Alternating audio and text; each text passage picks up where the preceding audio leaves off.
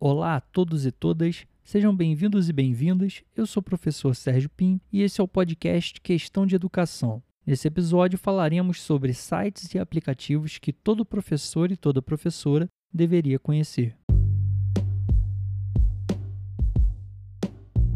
Acho que já está bastante óbvio e até repetitivo dizer que a pandemia e o isolamento social forçaram os professores e as professoras a conhecerem novas tecnologias ou a aprimorarem os conhecimentos e as habilidades que já possuíam em relação às tecnologias. Muitos estudiosos dizem que essa educação remota motivada pela pandemia de Covid-19 acelerou a integração entre educação e NTI 6 em aproximadamente 10 anos. NTI 6, para quem não sabe, é a sigla para Novas Tecnologias de Informação e Comunicação, um grupo de tecnologias que permitiu o surgimento da sociedade da informação, que é a sociedade na qual vivemos hoje, em que a comunicação é muito mais horizontal, ou seja, qualquer um consegue produzir e transmitir conteúdos para um número virtualmente infinito de pessoas, uma comunicação também muito mais rápida e menos palpável, menos física. Você já deve imaginar então que essas NTI 6 englobam os computadores pessoais, os celulares, os smartphones, as smart TVs, Bluetooth e principalmente a internet. Então, como estávamos dizendo, essa educação remota realizada em 2020 de forma emergencial acabou estimulando a classe docente a aprender mais e a dominar mais as tecnologias disponíveis no mercado para lidar com informação e produzir conteúdo. Nós vimos aí professores que mal sabiam produzir um texto no Word, passando a participar de reuniões por videoconferência, utilizar ambientes virtuais de aprendizagem,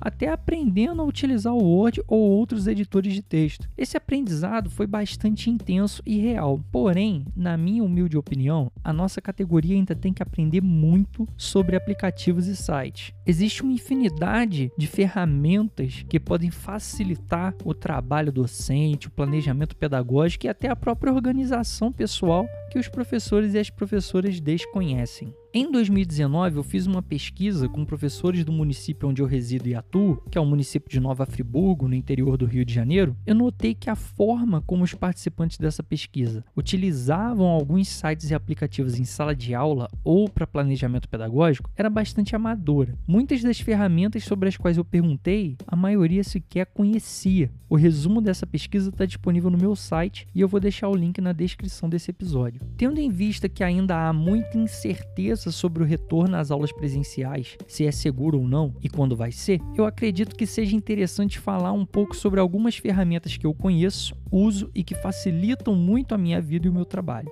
Ferramentas que me permitem, inclusive, fazer coisas que eu não faria se não as conhecesse. E eu acredito que compartilhando esse conhecimento com vocês, vocês vão pelo menos experimentar essas ferramentas e vocês vão atestar que elas podem realmente ajudar muito no trabalho de vocês, facilitando muito e inclusive fazendo com que você recupere um pouco do seu tempo, que você tenha mais tempo livre. Qualquer professor, qualquer professora sabe que boa parte do nosso trabalho se dá fora da escola. Então você conhecer e dominar ferramentas tecnológicas que facilitam a organização do seu trabalho e que de certa forma até fazem uma parte do trabalho por você, vai te ajudar bastante aí a recuperar sua qualidade de vida. Então, esse episódio vai ser bem leve, bem tranquilo. E eu acredito que se vocês testarem os sites e os aplicativos que eu vou comentar aqui, vocês vão gostar bastante. Fiquem de olho também no meu Instagram, Sérgio Pinho Prof, tudo junto com minúsculo e sem acento, que eu também vou postar lá sobre essas ferramentas posteriormente, inclusive mostrando um pouquinho como eu as utilizo. Então, se você ficar na dúvida e não entender muito bem aqui pelo áudio do podcast como que que funciona, você pode visualizar isso lá no meu Instagram. Acho que vai facilitar bastante. E se você gosta do meu trabalho e quer me ajudar de alguma maneira, eu peço que divulgue esse podcast, compartilhe com seus amigos e colegas, principalmente aqueles e aquelas que trabalham na educação. Entre em contato comigo pelas redes sociais para dar um feedback, fazer algum comentário, alguma crítica, uma sugestão, tá bom? Isso me motiva a continuar. Para me achar no LinkedIn, é só fazer igual no Instagram. Basta pesquisar Sérgio Pinho Prof, tudo junto com minúscula e sem acento. E quem quiser conhecer ainda mais sobre o meu trabalho, pode acessar o meu site sergiopinho.blogspot.com. Essas informações todas estão na descrição do podcast. Sem mais delongas, vamos ao que interessa: sites e aplicativos que todo professor e toda professora deveria conhecer. A primeira ferramenta da qual eu vou falar é o Trello, T-R-E-L-L-O O que é o Trello? É uma ferramenta de organização do trabalho. No Trello, você cria diferentes quadros sobre o assunto que você quiser, ou os assuntos que você quiser. E dentro de cada quadro, você cria blocos de tarefas ou de informações. Achou complicado? Achou errado. Ouvindo sobre o Trello, você não tem uma noção tão boa de como ele funciona. Mas acredite em mim, baixe o aplicativo no seu smartphone ou teste o site no seu computador e você vai ver a maravilha que é. Pode usar que é gratuito, me agradece depois. Para você ter noção, eu vou falar algumas coisas que eu faço no Trello. Eu utilizo o Trello, por exemplo, para fazer um portfólio de atividades realizadas ao longo do ano no meu cargo de coordenador de ciências. Eu coordeno mais de 20 colegas que lecionam ciências na rede municipal de Nova Friburgo e eu uso o Trello para deixar registradas as minhas atividades, os documentos que eu produzi, reuniões das quais eu participei, palestras e oficinas que eu dei ou organizei, projetos que eu acompanhei, enfim. Conforme as coisas vão acontecendo, eu vou deixando fotos, arquivos, comentários, tudo bem organizado no Trello. E quando eu preciso de alguma informação, é facílimo de achar, desde que eu tenha organizado com o um mínimo de cuidado. No final do ano, quando a secretaria me pede o portfólio, eu já tenho tudo organizado para montar e entregar. Facilita demais. Inclusive, já existem instituições que aceitam quadros do Trello como portfólio, como documento, porque você consegue registrar realmente tudo tudo ali: foto, link para um site diverso, para um vídeo no YouTube, um documento, um PDF. Você consegue fazer os seus comentários, as suas anotações ali, consegue compartilhar isso com outra pessoa para que ela também consiga inserir conteúdo, inserir arquivos ali. É muito bacana. Outra coisa que eu faço é o planejamento pedagógico das aulas de todas as minhas turmas não só o planejamento, como o registro do que eu fiz em sala de aula. Eu tenho um quadro para cada escola em que eu atuo e dentro de cada quadro eu coloco um bloco para cada turma. Para cada aula que eu dou, eu faço uma lista na qual eu deixo os conteúdos, os exercícios trabalhados, arquivos que eu utilizei com os alunos ou que eu utilizei no meu planejamento. Eu posso fazer uma lista de chamada, então eu faço uma checklist ali. Quando eu faço a chamada no colégio, se o diário não está pronto ainda, por exemplo, no início do ano, é comum que o diário ainda não esteja pronto. Então eu tenho uma checklist ali no Trello, eu faço a chamada e eu só vou clicando. O aluno está presente, eu clico clico, o aluno não está presente, eu não clico. E aí depois eu vou conseguir verificar rapidamente os alunos que vieram os alunos que faltaram para eu passar para o meu diário. Essa lista eu posso copiar e colar em outras, em outros blocos, então é muito rápido de reproduzir isso, facilita bastante. Outra coisa que eu posso fazer também é registrar acontecimentos. Então, eu tive que dar uma ocorrência para um aluno, algum aluno saiu cedo, alguém veio dar algum comunicado e isso tomou um tempo, então não consegui realizar um determinado determinado exercício, eu consigo registrar tudo isso no Trello e eu não preciso ficar anotando, escrevendo à mão, digitando em lugar nenhum. Eu faço isso, deixo isso tudo ali no Trello e uma semana depois, quando eu vou dar aula para aquela turma de novo, eu dou uma olhadinha ali no quadro dela no Trello, né, no bloco dela no Trello, e aí eu confiro o que aconteceu e eu sei muito melhor do que se eu dependesse só da minha cabeça por onde eu vou começar, que ponto eu vou abordar, qual vai ser o prosseguimento pedagógico daquela situação ali. Então me ajuda bastante também no meu planejamento, no meu registro. Muitas vezes algum aluno faz uma pergunta e daquela pergunta eu elaboro um exercício, eu elaboro alguma coisa ou eu penso em algum experimento para fazer em uma aula depois e aí eu registro isso no Trello. Vamos supor, elaborei um exercício, coloquei ele no quadro porque eu achei interessante uma coisa que o aluno perguntou. Eu tiro uma foto disso, jogo essa foto no Trello. É muito rápido, praticamente instantâneo. Se eu tivesse que registrar isso em uma agenda e um caderno, primeiro que eu ia ter que ficar carregando essa agenda, esse caderno para cima e para baixo. Se eu deixo no, no armário da escola, por exemplo, e eu estou em casa e eu preciso fazer ali uma atividade, alguma coisa, planejar alguma coisa em casa, eu não vou ter acesso. E no Trello eu consigo acessar tanto do computador quanto do celular. Então é muito rápido. Eu peço licença aos alunos, falo, pessoal, vou fazer um registro aqui do quadro, tiro uma foto, já mando ali para o Trello, acabou. É questão de segundos. Quando você já está acostumado a fazer, então, demora menos ainda. Então, uma outra coisa que eu faço é planejamento pedagógico e registro do que eu realizo. Então, fiz um experimento com os alunos. Estão lá felizes, estão testando o que, o que a gente fez ou o que eles montaram com a minha orientação. Eu vou lá, tiro uma foto. É realmente muito simples, muito fácil de trabalhar e quanto mais você usa, mais fácil, rápido fica.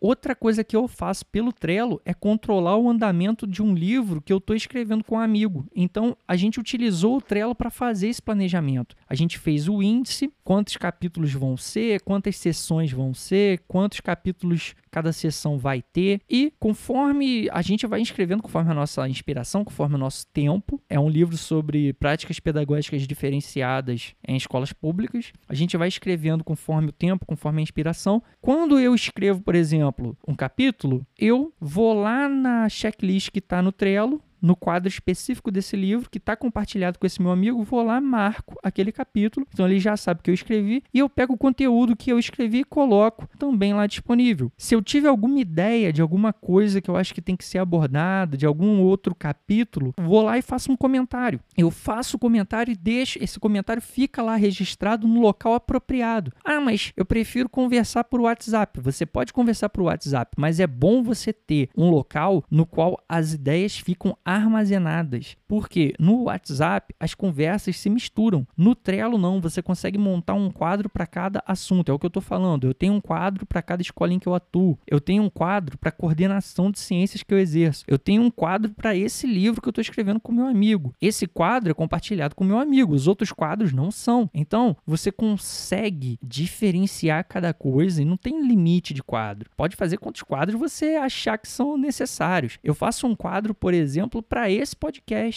Eu coloco os roteiros dos episódios, os textos que eu vou ler para conseguir falar de um assunto quando é um assunto um pouco mais complicado, como foram os assuntos dos dois últimos episódios. Eu coloco ali links para notícias, para vídeos que possam me interessar. Se eu já já fiz o episódio, eu coloco lá na lista de que já estão feitos. Eu tenho, por exemplo, uma lista de ideias aquelas ideias ali que eu já trabalhei, eu clico, dou ali o check, o visto, né, no checklist, acabou, aquilo ali já foi. Se eu quero fazer uma entrevista com algumas pessoas, eu posso fazer um checklist ali e vou entrando em contato com essas pessoas, vou marcando a data, coloco essas datas ali, eu consigo fazer uma integração do Trello com o Google Calendário, com o Google Agenda, enfim, as possibilidades são tantas que eu confesso que eu nem conheço todas. E se você tem um projeto, por exemplo, eu tenho esse projeto do livro que eu comentei, tenho esse podcast, e esse projeto não é uma coisa tão simples, ele tem desdobramentos, o Trello te ajuda muito. Então, no livro, por exemplo, nós tivemos que entrar em contato com artistas que vão fazer as ilustrações. O meu amigo entrou em contato com uma artista, eu entrei em contato com outra artista e nós compartilhamos ali no Trello os orçamentos e trocamos ideia por ali e ficou tudo registrado ali. Passou um mês, passou dois, a gente não decidiu ainda, a gente até esqueceu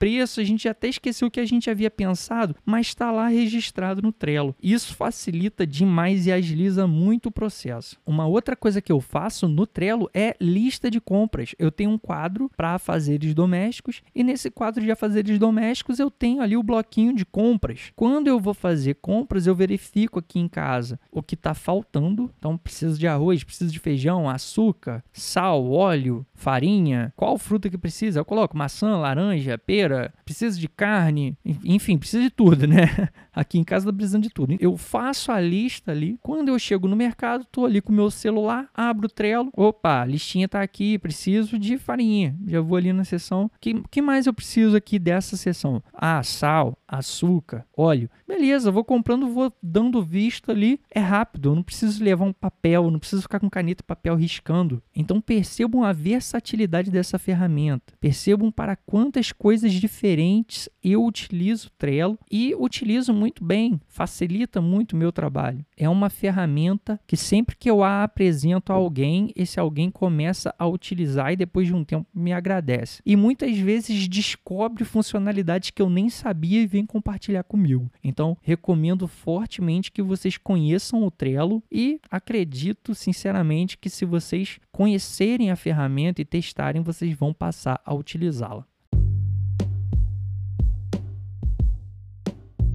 A segunda ferramenta sobre a qual eu vou comentar é o Canva, C-A-N-V-A. O que é o Canva? É uma ferramenta de design. No Canva você vai conseguir criar imagens dos mais diversos tipos para os mais diversos objetivos. E aqui eu peço até perdão porque você não vai conseguir criar só imagens, mas você vai conseguir criar apresentações de slides, cartazes, panfletos, animações, logotipos, materiais didáticos, publicação de Instagram, de redes sociais. O Canva é outra ferramenta que eu uso praticamente todo dia, até porque também é gratuita. Dá para usar no computador, pelo site ou no celular, pelo aplicativo. O que que eu, por exemplo, faço no Canva? Eu consigo produzir imagens diversas, postagens para página de Instagram, para Facebook, thumbnail de YouTube, imagem de capa de YouTube, de LinkedIn. Se você visitar o meu LinkedIn, você vai ver que tem uma imagenzinha bonitinha em cima. Eu utilizei o Canva para fazer aquela imagem. Eu já fiz também capa de material didático, então eu fiz um material didático com um roteiro para um experimento, um experimento científico simples, barato, para uma turma de nono ano.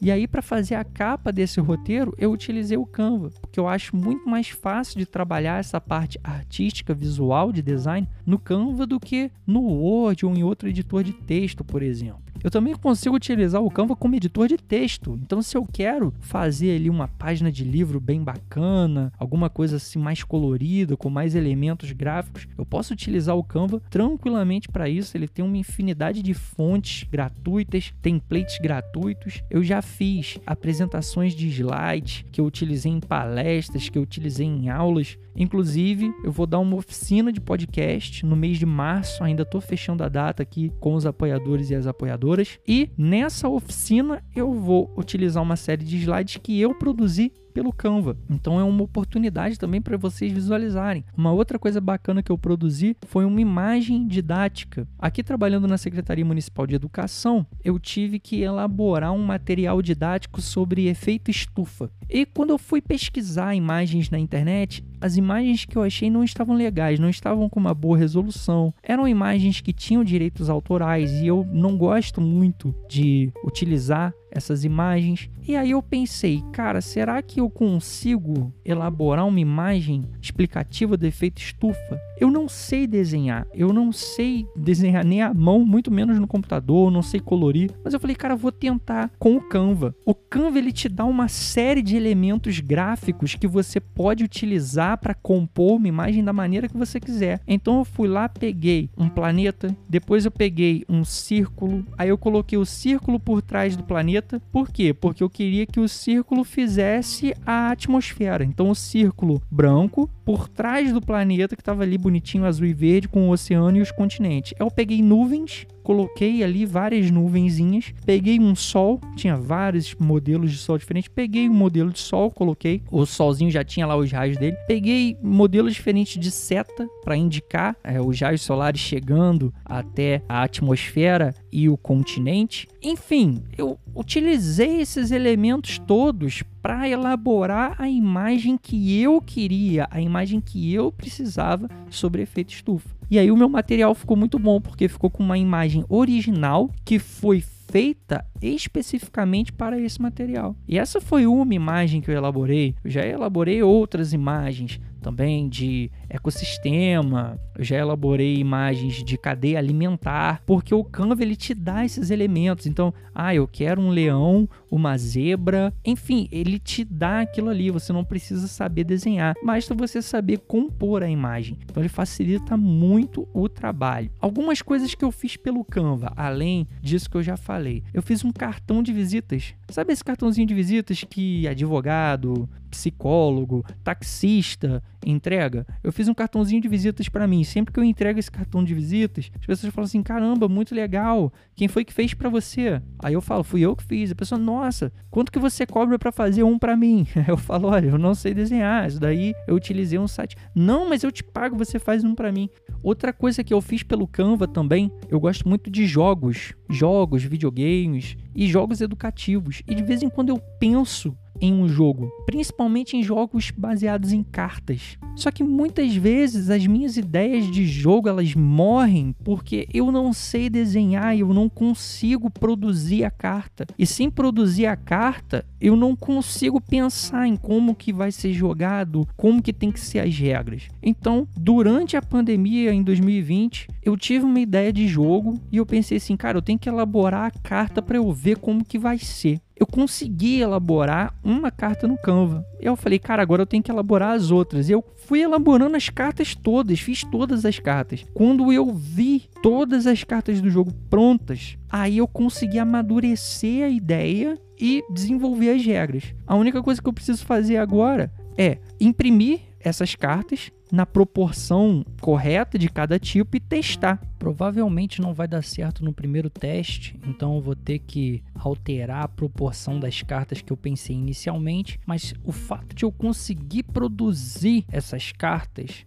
de visualizá-las prontas já me deu ânimo para continuar pensando nas regras e querer imprimir para testar. Eu tô com outro jogo que eu consegui desenvolver já algumas cartas e esse o problema está sendo que eu não consegui desenvolver as regras, mas as cartas já estão lá produzidas. Então são dois jogos que essa ferramenta me permitiu desenvolver e que eu pretendo utilizar, inclusive com os meus alunos de forma educativa. Se o jogo ficar bom, se o jogo der certo e for realmente didático, será utilizado com as minhas turmas com certeza. Então percebam a versatilidade da ferramenta. O que você vai construir com ela vai depender do seu intuito, do seu contexto, da sua criatividade. Fica aí então mais uma dica de ferramenta que eu acredito que vai facilitar muito a vida de vocês. A terceira ferramenta sobre a qual eu vou falar é o Powtoon, P-O-W-T-O-O-N. E o Powtoon é basicamente o Canva para produzir vídeos. Então, ele é uma ferramenta gráfica focada na produção de vídeos e animações e isso já abre uma série de outras oportunidades. Então, se você quer fazer uma apresentação que não seja estática, como uma apresentação de slides normal, você pode utilizar essa ferramenta que ela já vai te dar uma série de efeitos, de transições, inclusive o texto você consegue colocar ó, no formato que você quer, a posição que você quer, onde que ele entra no vídeo, a forma como ele entra. Ele já te dá uma série de elementos gráficos também que já tem movimento, então um planeta realista girando, um, um carro. É muito legal, é muito interessante e também tem diversas possibilidades gratuitas. Até agora, todas essas ferramentas que eu falei, elas são gratuitas e tem alguns benefícios que se você pagar você consegue ter, mas dá para utilizá-las plenamente na versão gratuita. Eu até o momento, para fazer tudo isso que eu falei aqui para vocês, eu utilizei as versões gratuitas. Então, podem testar sem medo que vocês vão conseguir produzir bastante coisa por meio dessas ferramentas. A última ferramenta que eu quero apresentar para vocês é o Mentimeter, M-E-N-T-I-M-E-T-E-R.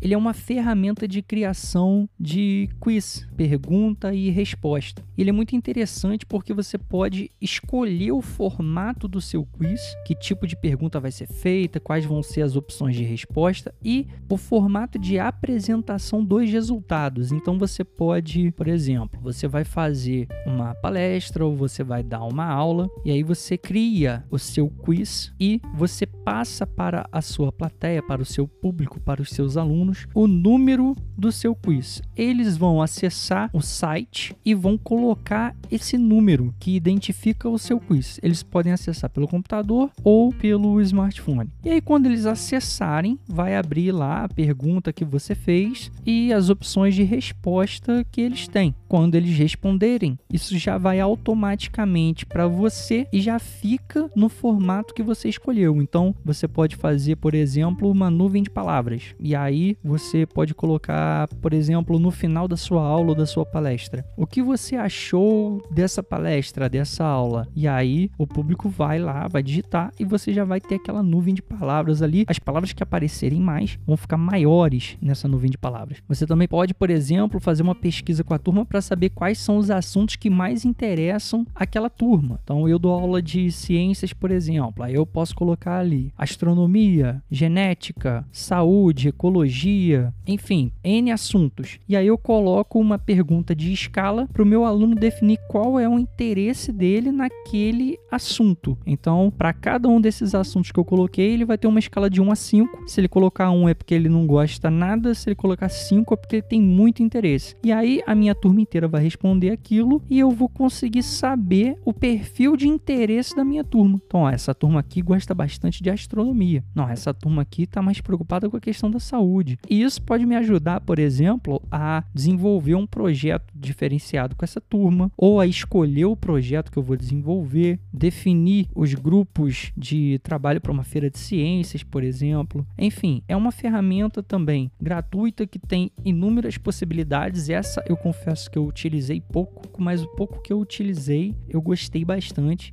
e estou aqui compartilhando com vocês também.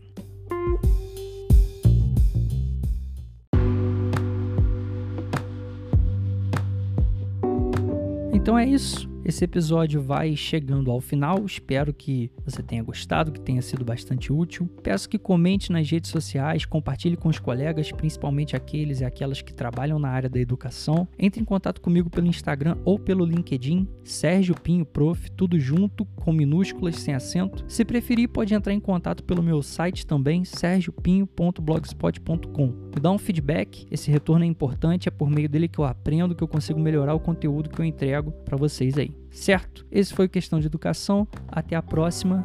Um abraço.